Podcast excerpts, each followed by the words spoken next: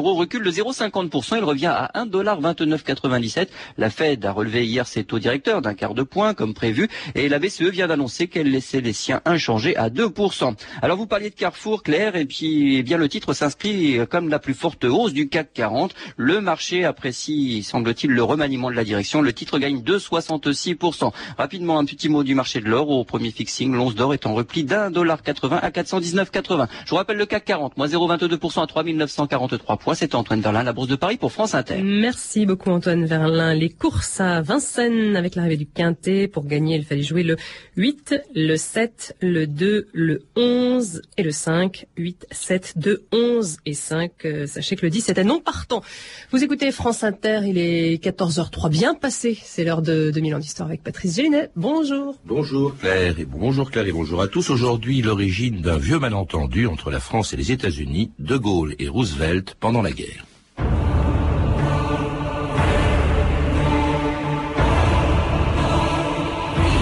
Roosevelt est fou. Charles de Gaulle. Le général de Gaulle est un fanatique et je crois qu'il a pratiquement tout du dictateur. Franklin Roosevelt.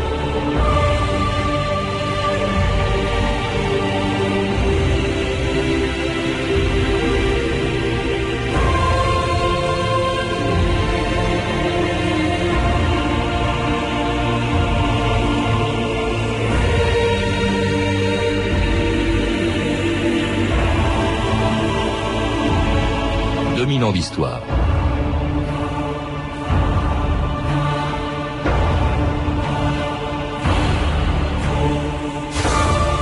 Que pensent les Américains des Français et les Français des Américains? On n'a pas attendu les rapports difficiles qu'entretiennent aujourd'hui George Bush et Jacques Chirac pour se poser la question. Elle se posait déjà il y a des années, lorsqu'en pleine guerre, le général de Gaulle et Franklin Roosevelt se sont affrontés pendant cinq ans dans un incroyable bras de fer. Le premier pour que sa légitimité soit reconnue par les États-Unis, le second pour imposer sa volonté à la France pendant et après la guerre. Les deux hommes avaient pourtant en commun le même adversaire et le même objectif, la victoire sur l'Allemagne nazie. Mais à côté du président d'une des plus grandes puissances du monde, le chef en exil de la résistance française ne pesait pas bien lourd. Quelques jours après le plus grand désastre qu'ait jamais connu l'armée française, il n'y avait pas grand monde autour du général de Gaulle pour vouloir continuer comme lui le combat croire en la victoire et prévoir l'entrée en guerre des États-Unis pour faire basculer le destin de la guerre. Charles de Gaulle à Londres, le 22 juin 1940. Oui, nous avons subi une grande défaite, mais il nous reste des alliés dont les ressources sont immenses et qui dominent les mers. Il nous reste les gigantesques possibilités de l'industrie américaine. Cette guerre est une guerre mondiale Nul ne peut prévoir si les peuples qui sont neutres aujourd'hui le resteront demain. L'honneur, le bon sens, l'intérêt supérieur de la patrie commandent à tous les Français libres de continuer le combat. Moi, général de Gaulle, j'entreprends ici, en Angleterre, cette tâche nationale J'invite tous les Français qui veulent rester libres à m'écouter et à me suivre. Vive la France, libre dans l'honneur et dans l'indépendance. François dit bonjour. Bonjour. Alors c'était le général de Gaulle à Londres le 22 juin 40. Il disait à peu près au fond la même chose que dans son appel du 18 juin, quatre jours plus tôt. La France n'a perdu qu'une bataille, elle n'a pas perdu la guerre et surtout, euh, disait-il, on vient de l'entendre, elle peut compter à l'avenir sur les États-Unis, qui, il faut le rappeler, étaient encore neutres et le resteront pendant un an et demi. Et, cela, euh, c'est vraiment assez visionnaire ce qu'il dit, alors que euh, vraiment la France vient de subir un désastre absolument énorme, à tel point d'ailleurs que Roosevelt, que le président des États-Unis, lui, considérait que la France ne s'en relèverait jamais. Et c'est là, dites-vous dans, un livre, euh, De Gaulle-Roosevelt, Le duel au sommet, un livre qui vient d'être publié, publié chez Perrin, c'est là ce qui est à l'origine de ce conflit absolument incroyable qu'il y a eu entre ces deux hommes, qui étaient pourtant des alliés, entre Roosevelt et De Gaulle. Pendant toute la durée de la guerre, De Gaulle croyait au redressement de la France, et Roosevelt, lui, croyait qu'au fond, elle n'existait plus. Oui, c'est parfaitement exact. Euh, du côté de De Gaulle, euh, il, a quitté la France avec l'idée qu'il pourrait se réfugier en Angleterre parce qu'en Angleterre il y avait Churchill et qu'il pourrait compter sur les ressources des États-Unis dont il savait qu'elles étaient euh, immenses. D'un autre côté, euh, Roosevelt, à la même époque, a été effectivement euh, effaré par ce qu'il a vu et entendu dans la campagne de France et, et il faut bien reconnaître qu'il avait de bonnes raisons parce que à la fois, lui, Roosevelt était, était, francophone, il était francophile et il comptait beaucoup sur l'armée française. Euh, et quand il a vu ce désastre, quand on lui a rapporté que euh, finalement Paul Reynaud euh, manquait d'énergie et était harcelé par français, et que oui, et puis quand l'ambassadeur de, de, des États-Unis lui rapportait que Reynaud était harcelé par sa maîtresse, Madame de Porte, qui était défaitiste et tout ça, et tout ça lui a paru tellement effarant et à la fois tellement dérisoire qu'il a cessé de croire en la France. oui, mais aux États-Unis, il y, a des Français qui sont en exil là-bas. Il y a Alexis Léger, qui, est en fait plus connu sous le nom de Saint-Jean Perse, qui était secrétaire général du Quai d'Orsay, qui disait pique-pendre de De Gaulle euh, à l'entourage de Roosevelt. Euh, il y avait également Jean Monnet. Il y avait aussi, dans l'entourage de Roosevelt, son secrétaire d'État Sumner Wells. Il y avait également un amiral, l'amiral Lee, qui était, qui n'était pas n'importe qui, puisque c'est lui qui était le représentant, c'est-à-dire l'ambassadeur des États-Unis en France, occupée, c'est-à-dire à Vichy, parce que pendant toute la durée, ah, pardon, pendant tout le début de la guerre, les États-Unis étant neutres, ils ne reconnaissaient pas le général de Gaulle, mais ils reconnaissaient le maréchal Pétain et son gouvernement. Absolument, absolument. Et c'est d'autant plus curieux que de Gaulle a été traité de fasciste par l'administration américaine un nombre incalculable de fois, en particulier par le secrétaire d'État Cordell Hull, et euh, alors que on était euh, du dernier bien euh, avec Vichy, Washington correspondait directement euh, avec Vichy, qui lui était à la botte des Allemands. Enfin, c'était quand même étonnant. Et à tel point d'ailleurs, vous citez aussi cet épisode étonnant, je crois que c'était en fin 41, De Gaulle, pour le compte de la France libre, s'empare de Saint-Pierre et Miquelon, qui était resté sous administration vichiste, et que fait Roosevelt, au lieu de l'applaudir, il menace une opération, une, opération militaire américaine sur Saint-Pierre et Miquelon, et De Gaulle a cette formule étonnante, on lui dit, mais si jamais les navires américains arrivent à Saint-Pierre et Miquelon et tirent, qu'est-ce qui va se passer? Et il dit nous riposterons. C'est quand même extraordinaire ces rapports à l'époque. Ça personne n'en savait grand-chose. Évidemment, c'était pas rendu public. Oui, bien sûr, mais euh, De Gaulle a dit, il donne effectivement ce que vous dites, mais il a ajouté mais ne vous en faites pas, j'ai confiance dans les démocraties. C'est-à-dire mmh. qu'il se doutait bien que Roosevelt avait une opinion publique et, un congrès à satisfaire et qu'il ne pourrait jamais aller jusqu'à tirer euh, sur des Français libres ou à se laisser tirer dessus. Donc euh, de toute façon, ça ne se ferait pas. En tout cas, Roosevelt préfère s'appuyer sur le régime de sur Pétain, d'ailleurs que Roosevelt admirait encore, lorsqu'en 42, après être entré en guerre, hein, euh, c'est-à-dire après la bataille de Pearl Harbor, eh bien l'armée américaine débarquait en Afrique du Nord, euh, française, le 8 novembre 42. Écoutez ce que ce jour-là les Français pouvaient entendre à la radio, les paroles que leur adressait Roosevelt et la réaction du général de Gaulle. Écoutez bien, voici une nouvelle d'une extrême importance. Un corps expéditionnaire américain a débarqué sur les côtes de l'Afrique du Nord. Vous allez entendre maintenant un message du président Roosevelt en personne. Mes amis, mes amis qui souffrent jour et nuit sous le joug accablant des nazis, nous arrivons parmi vous seulement pour écraser et pour anéantir vos ennemis. Croyez-nous bien, nous ne voulons vous faire aucun mal, nous vous assurons qu'une fois que la menace de l'Allemagne et de l'Italie soit bien éloignée de vous, nous quitterons votre territoire immédiatement. Vive la France éternelle. Nos alliés américains sont à la tête de cette entreprise. Chefs français, levez-vous Aidez nos alliés. Joignez-vous à eux sans réserve. La France qui combat vous en adjure. Ne vous souciez pas des noms ni des formules. Une seule chose compte, le salut de la patrie.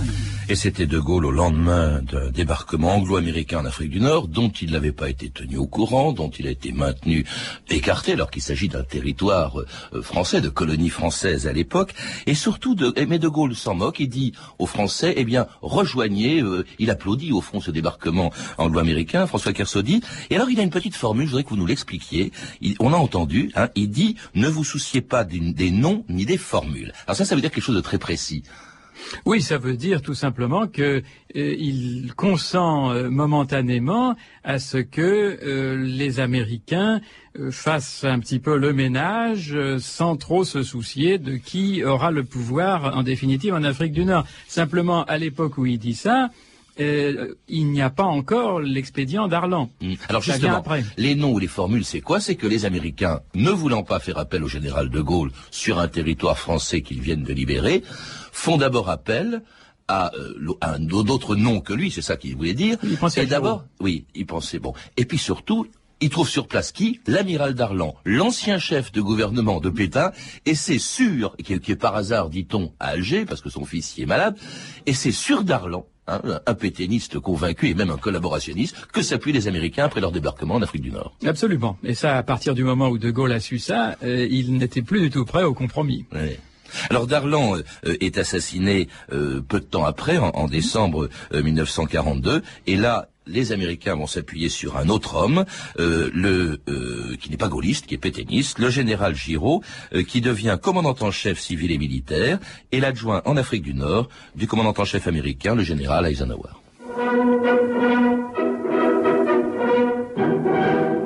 General Eisenhower, Commander-in-Chief, North African Theatre of War, visits the front. Le général Eisenhower visite le front d'Afrique du Nord. General Giraud, High Commissioner for French North Africa, speaks to French units behind the lines. Le général Giraud, au commissaire, s'adresse aux unités françaises. Ces exploits militaires l'ont rendu cher aux Français qui luttent pour la libération de leur pays.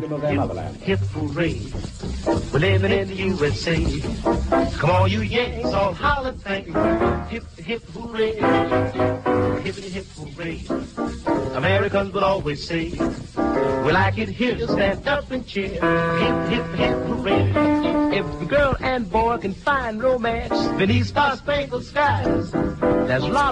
Et vous entendez Nat King Cole en 1942, Hip Hip Hip Hooray, une chanson américaine qui convenait à cette époque du débarquement anglo-américain en, en, Afrique du Nord. Et on a entendu dans l'archive qui précédait le général Giraud, qui devient donc commandant en chef civil et militaire français, en Afrique du Nord, mais pas de Gaulle. Giraud, en fait, était très commode pour Roosevelt, dites-vous, parce que c'était un peu un homme de paille.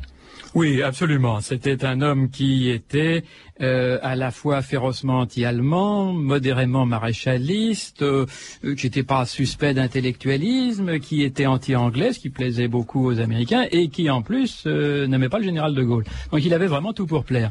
Le seul problème, c'est que ça n'était pas un cerveau politique. Mmh. C'est le moins qu'on puisse dire. Alors cela dit, après donc avoir s'être appuyé sur Pétain, puis sur Darlan, puis euh, sur Giraud. Finalement, euh, euh, Roosevelt s'efforce à tout prix de continuer à écarter De Gaulle. Il y a même cette formule, je ne sais pas qu'en faire, on devrait l'envoyer gouverneur à Madagascar hein, à ce moment-là.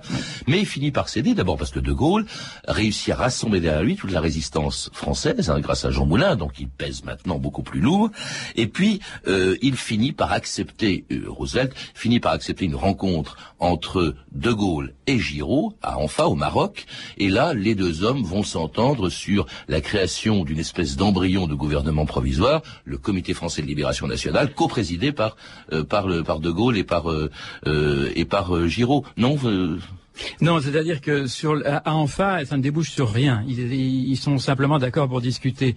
Il y a la poignée de main. C'est seulement voilà la poignée de main qui, qui, suffisait à Roosevelt, c'est pour montrer qu'ils s'étaient réconciliés. Mais il faudra encore six mois de tractation pour faire ce fameux comité français de libération nationale, dont François Coulet a dit que c'était un comité à deux têtes dont une seule était pensante, ce qui n'était pas très gentil pour Giraud, évidemment. Mais euh, ça prendra beaucoup de temps et il faudra encore du temps en 43 jusqu'à la fin de 43 pratiquement pour pousser euh, Giraud en douceur vers la sortie. Hmm. Effectivement, De Gaulle va se retrouver tout seul à la tête de ce comité français de libération nationale, mais encore tenu euh, à l'écart lorsqu'en 1944, les Alliés débarquent en Normandie le 6 juin 44.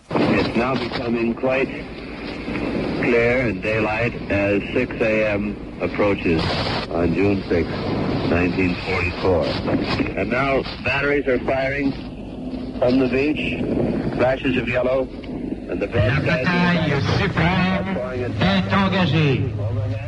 Après tant de combats, de fureur, de douleur, voici venu le choc décisif. Le choc tant espéré. Bien entendu, c'est la bataille de France et c'est la bataille de la France. Derrière le nuage si lourd de notre pour voici que reparaît le soleil de notre grandeur. Et c'était le général de Gaulle après le débarquement en Normandie. Il s'en réjouit, euh, bien sûr, François Kersaudy. Euh, mais alors, ce que l'on ne sait pas bien, ce qu'on ne savait pas bien à l'époque, ce que, dont on a très peu parlé d'ailleurs lors du 60e anniversaire du débarquement en Normandie, c'est qu'à l'époque, il y a encore un énorme contentieux entre De Gaulle et Roosevelt à propos du statut de la France euh, au fur et à mesure qu'elle allait être libérée par les Alliés. Et il y avait, elle devait être en fait administrée par des Américains, hein, qui remplaceraient les préfets euh, vichistes, etc., ou qui seraient à côté d'eux, et c'est une institution qu'on appelait l'AMGOT. Pouvez-vous nous rappeler ce que c'est, François Kersaudy? Oui, l'AMGOT, c'est l'administration militaire des territoires occupés. Il faut dire que hein, des territoires occupés. Pendant toute la période de, de, de 41 pratiquement à 44, on a bien vu, y compris en Afrique du Nord, que Roosevelt ne faisait pas la différence entre une occupation et une libération.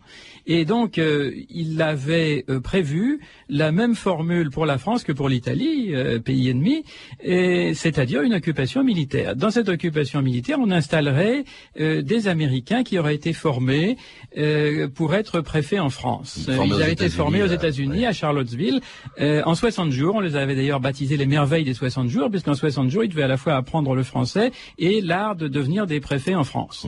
Euh, et Avec en- un pouvoir aussi important pour les États-Unis, c'était les Américains qui devaient émettre la monnaie en circulation en France après le débarquement. qui avait même émis la monnaie. Ouais. La, la monnaie était déjà émise, et des timbres aussi d'ailleurs, euh, pour euh, que l'administration soit tout à fait américaine euh, en France, en attendant que le peuple puisse se prononcer démocratiquement, etc., ce qui aurait pris un certain temps.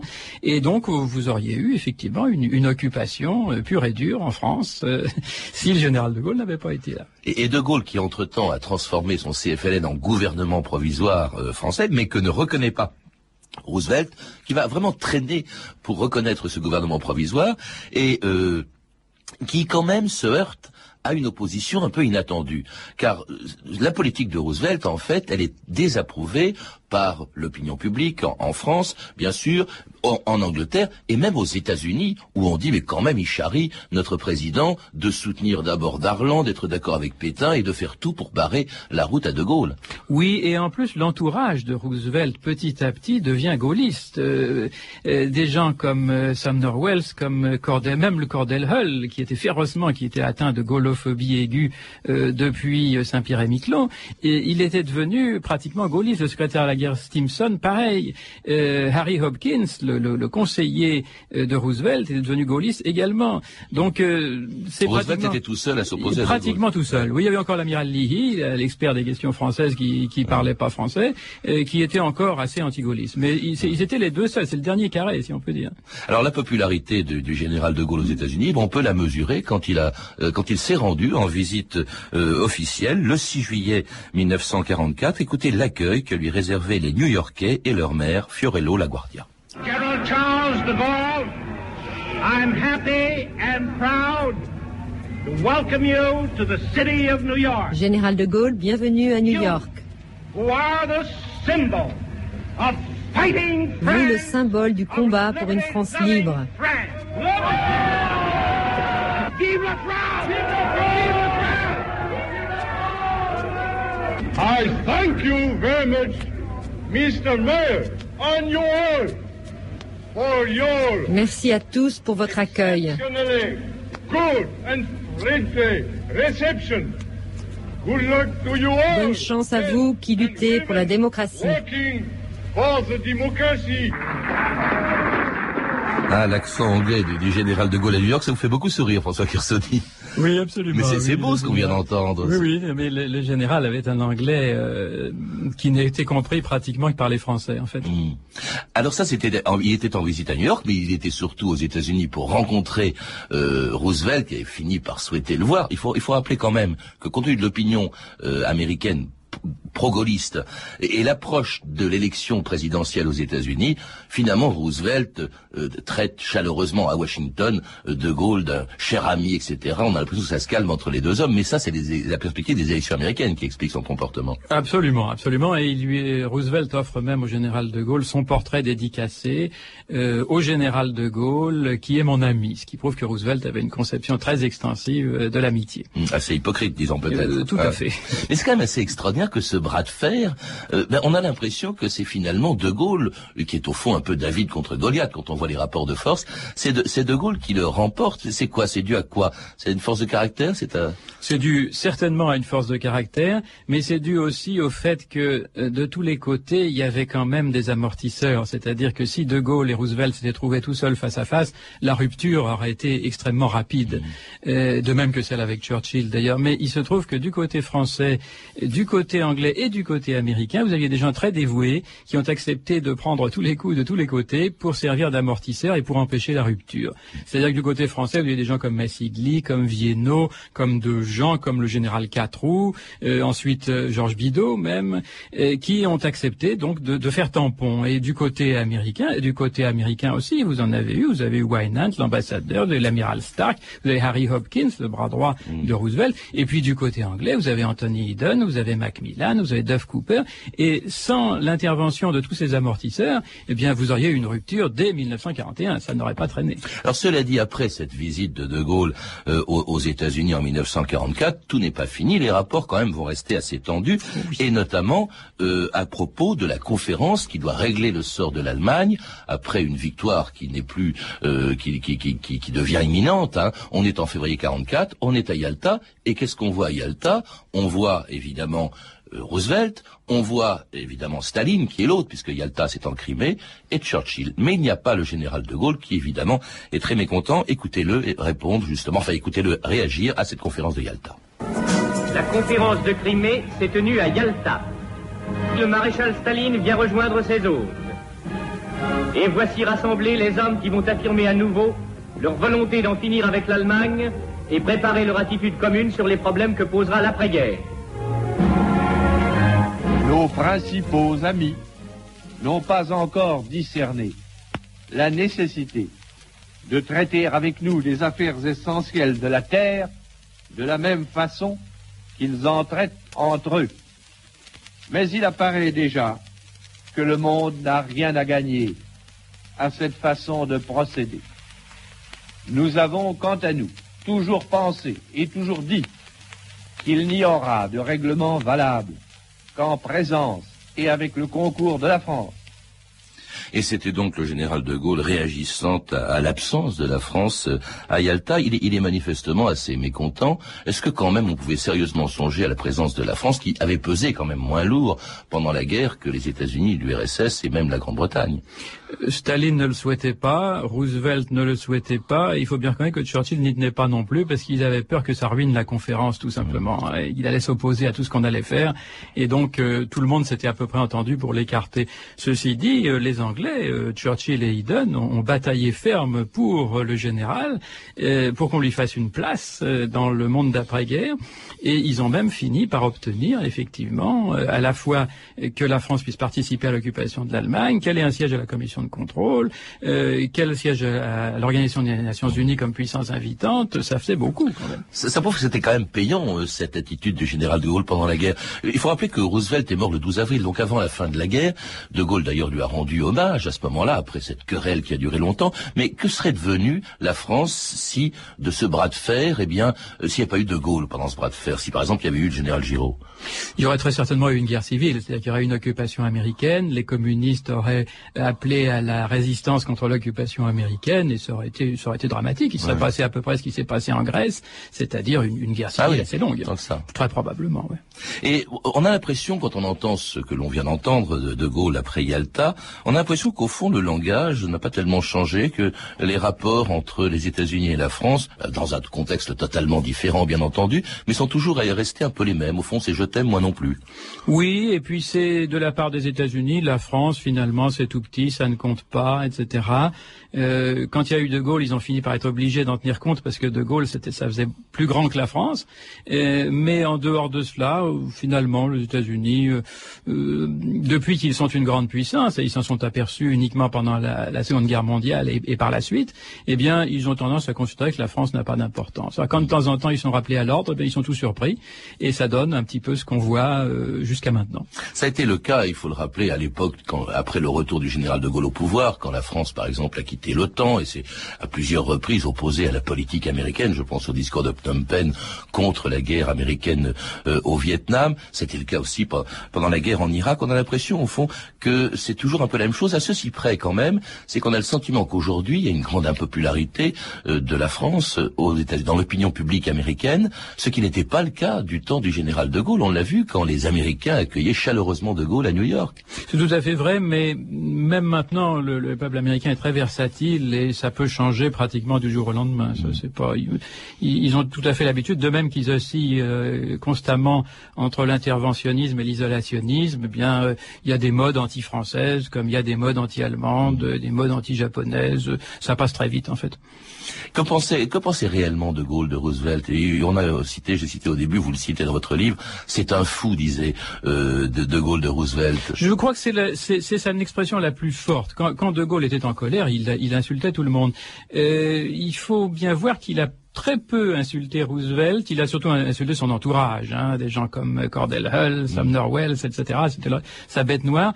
Et il avait une très grande admiration pour Roosevelt parce que c'était l'homme du New Deal, euh, parce qu'il a préparé son pays à la guerre et parce qu'il a fait tout ça en étant paralysé des deux jambes. Et le général de Gaulle ne s'en sentait pas capable. Merci en tout cas François Carcé de nous avoir rappelé les rapports entre les deux hommes que l'on retrouve aussi de manière beaucoup plus complète dans votre livre dont je recommande la lecture, De Gaulle et Roosevelt, le duel au un livre publié chez Perrin.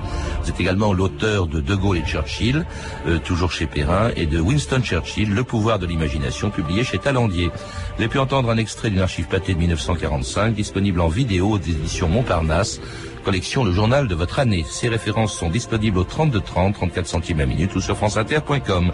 C'était 2000 ans d'histoire. Merci à tous ceux qui sont derrière la vitre. Patrick Henry, Sophie Moreno, Claire Destacan, Claire Tesser, Florence Buisset, bien sûr, la réalisatrice Anne Kobilac.